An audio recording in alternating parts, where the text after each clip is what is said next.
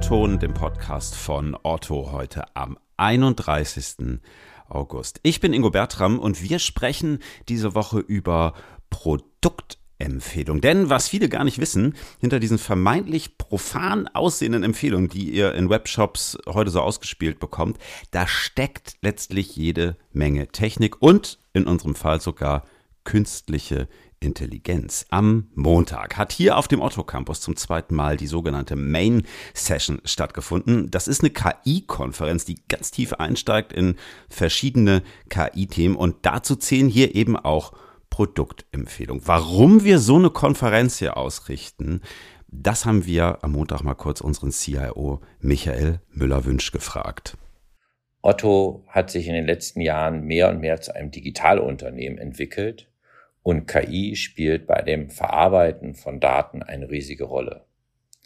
Aber es geht nicht nur um das Verarbeiten von Daten, sondern auch den verantwortungsvollen Umgang von Software und Daten. Und hier kann Otto eine Vorreiterrolle spielen. Wir möchten zeigen, wie wir an den verschiedenen Beispielen, die Otto heute schon im Bereich KI hat, wir KI verantwortungsvoll einsetzen und gleichzeitig welche Perspektiven hier sehen den Austausch, das Zusammenkommen aller hier an unserem wunderschönen Campus ist mir eine wahre Herzensangelegenheit und ich freue mich wirklich, so viele tolle Menschen hier zu begrüßen. Ja, und hinter diesen tollen Menschen. Da stecken ganz, ganz viele spannende Gäste. Es gab rund 600 Anmeldungen dieses Jahr. Rund 160 Menschen waren vor Ort und darunter auch Philipp Norman und Timo Will. Die sind beide Senior Data Scientists hier bei Otto und zuständig dafür, unsere Produktempfehlung auf otto.de noch besser zu machen. So, das war jetzt äh, echt ein langes Intro heute. Jetzt geht's wirklich los. Herzlich willkommen im Otto und ihr beiden. Moin. Moin, Ingo. Moin, Ingo. Na, ich habe es gerade gesagt, ihr wart äh, vor zwei Tagen Speaker auf der Main Session hier am Otto Campus. Ich habe es gerade schon gesagt, es waren ja irgendwie richtig viele Leute da. Wie lief das für euch so als äh, Referenten? Ja, war ein tolles Event. Also es war echt cool, mal wieder jetzt nach drei Jahren Pause wieder vor Ort so eine KI-Konferenz bei Otto mitmachen zu können und wieder die ganzen Kollegen aus Hamburg zu treffen und sich da auszutauschen. Waren echt ja. äh, viele spannende Talks auch mit dabei. Ja. Ja, ich kann das nur bestätigen. Das war gut, Menschen mal wieder physisch zu treffen, so einer großen Anzahl auf dem Campus. Meistens ist es ja auch so, dass die auch alle jetzt schon nicht mehr da sind. Das heißt, man muss mhm. erstmal ein Event ausrichten, damit man alle wiedersehen kann oder auch andere von anderen Unternehmen. Die Themen waren spannend und ich denke, dass wir das auch gut nochmal machen können, die Konferenz nächstes Jahr. Ich habe mal auf eurer Website ein bisschen, Timo, in deinen Vortrag reingesneakt und da ging es ja um, ich zitiere, die Implementierung eines Transformer-basierten Recommender-Systems. So, das klingt jetzt irgendwie erstmal furchtbar im Fachchinesisch. Was sind diese Recommender-Systeme? Für was nutzt ihr die? Was hat das mit Produktempfehlungen zu tun? Ja, das ist auch was Fachchinesisch, das kann ich bestätigen. Aber erstmal, ähm, Recommender-Systeme sind halt erstmal Produktempfehlungssysteme und da wir halt einfach ein großer Online-Shop sind, Millionen von User haben und die sich irgendwie auf unserer Seite hier bewegen und sich Produkte anschauen, stellt sich irgendwann die Frage, welcher User möchte welche Produkte sehen? Wie können wir dem mhm. User helfen, sich auf otto.de zu bewegen und dann die Produkte auch zu finden, die ihn interessieren? Und ähm, genau, das Problem ist dann, dass da die Artikelmenge halt einfach so groß ist. Also wir sind dazu gezwungen, diese Produkte auf, auf einen Bruchteil dessen runter zu bringen auf, naja, vielleicht 100 oder so. 100 ist ja auch schon viel, sich 100 Produkte anzuschauen, aber am besten ja. so fünf bis zehn nach oben zu ranken in ein Produktkino, die diesen Kunden auch interessieren könnten, damit er dann halt sich wohlfühlt auf der Seite und so gesehen einfach das findet, was ihn interessiert. Mhm. Und, und dafür nutzt ihr KI oder wie muss ich mir das vorstellen? Genau, ja. Also im Wesentlichen sind wir dann ja dazu gezwungen, irgendwie zu berechnen, was der User jetzt halt sehen möchte und das irgendwie auszurechnen. Und das tun wir halt dadurch, dass sich viele User ja einfach Artikel anschauen. Und dass, wenn ich mich irgendwie auf AutoD verhalte, hat sich wahrscheinlich jemand anders schon ähnlich verhalten. Und das gleicht damit so gesehen indirekt mit anderen User-Daten ab, ja, die sich ähnlich verhalten haben. Und dann weiß ich, wie haben die sich verhalten und worauf haben die wahrscheinlich am nächsten geklickt. Und hm. so funktioniert KI dann im Wesentlichen in diesen speziellen Fällen. Ja, mhm. und dann gibt es halt auch Möglichkeiten, dass wir in eine Situation kommen, wo es dieses ähnliche Verhalten eben nicht gibt. Und darüber hat Philipp einen Vortrag gehalten, wie wir dann in solchen Fällen mit unserem Empfehlungssystem verfahren. Hm, äh, Philipp, kannst du da mal direkt ansetzen? Also was macht ihr, wenn ihr da eigentlich datenseitig vielleicht so ein bisschen im Trüben fischt? Mhm. Oder fischt ihr da am Trüben in solchen Fällen?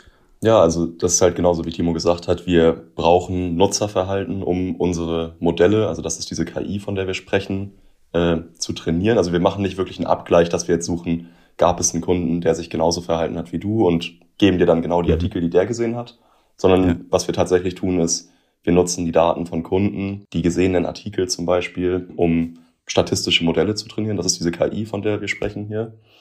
Und wenn wir diese Trainingsdaten aber nicht haben, also diese gesehenen Artikel, zum Beispiel weil ein Artikel gerade erst neu in den Shop gekommen ist oder weil es irgendwie so ein Nischenprodukt ist, was sich äh, noch nie jemand angeschaut hat, dann müssen wir uns irgendwie was anderes überlegen. Und da ist eigentlich die einzige Möglichkeit, die wir haben, auf den Inhalt der Artikel zurückzugreifen. Also zum Beispiel die Bilder oder die Artikelbeschreibungstexte.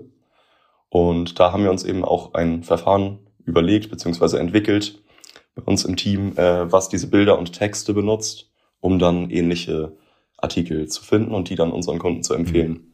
Hm. Wie muss ich mir so ein System vorstellen? Also du hast gerade gesagt, ihr nutzt bestenfalls, wenn ihr sie habt, Daten von Kundinnen, die vorher schon gekauft haben, also gesehene Artikel. Was für andere Daten laufen dann noch ein?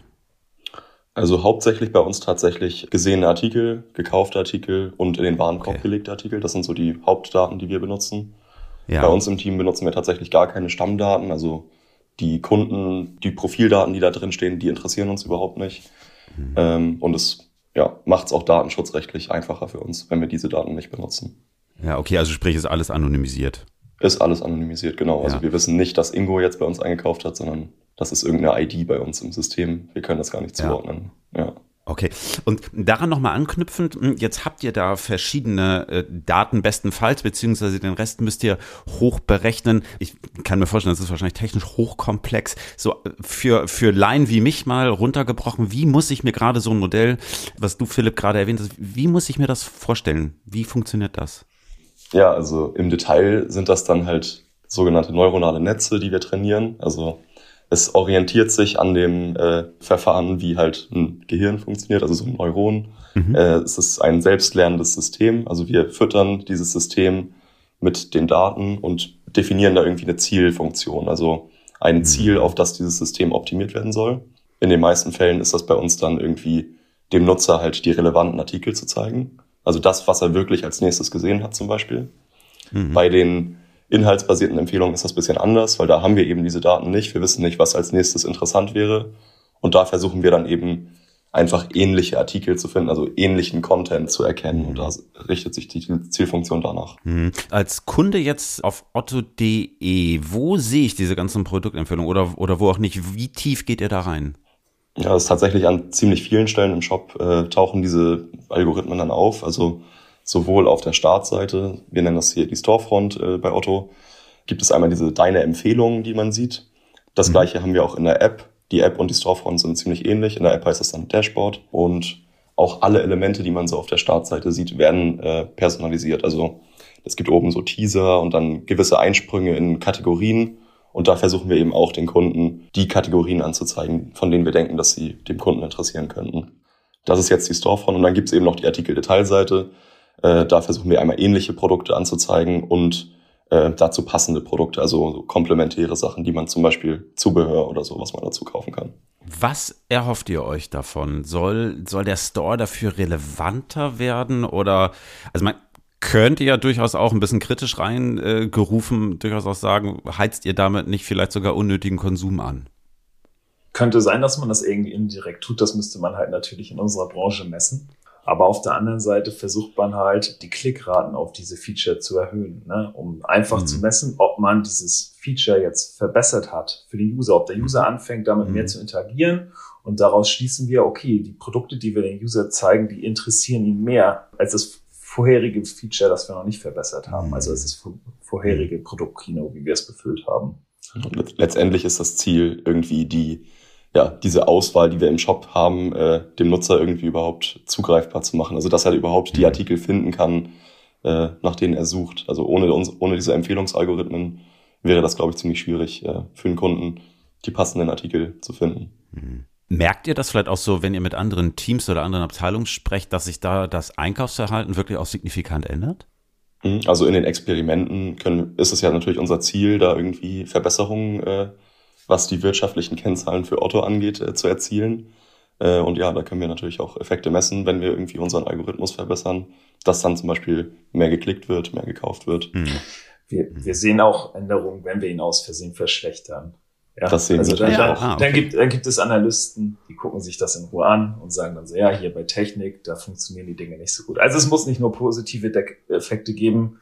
Und am einfachsten eine Änderung zu sehen im Shop ist, zu versuchen, was kaputt zu machen, als zu versuchen, was zu verbessern. da sieht man am schnellsten Änderungen. Das stimmt wirklich. Ja. ja. spannend. Sag mal, aber wenn ihr jetzt merkt, hm, wir haben da am, am Algorithmus Anpassungen vorgenommen und jetzt äh, rauschen da bei den Fernsehern irgendwie die Produktempfehlungskäufe total irgendwie nach unten. Wie schnell könnt ihr sowas anpassen? Ja, das, das geht innerhalb von wenigen Minuten. Also wenn wir da wirklich jetzt sehen, das läuft katastrophal, irgendwie da ist ein mhm. Riesenproblem, dann können wir das innerhalb von zehn Minuten in etwa wieder abschalten. Mhm.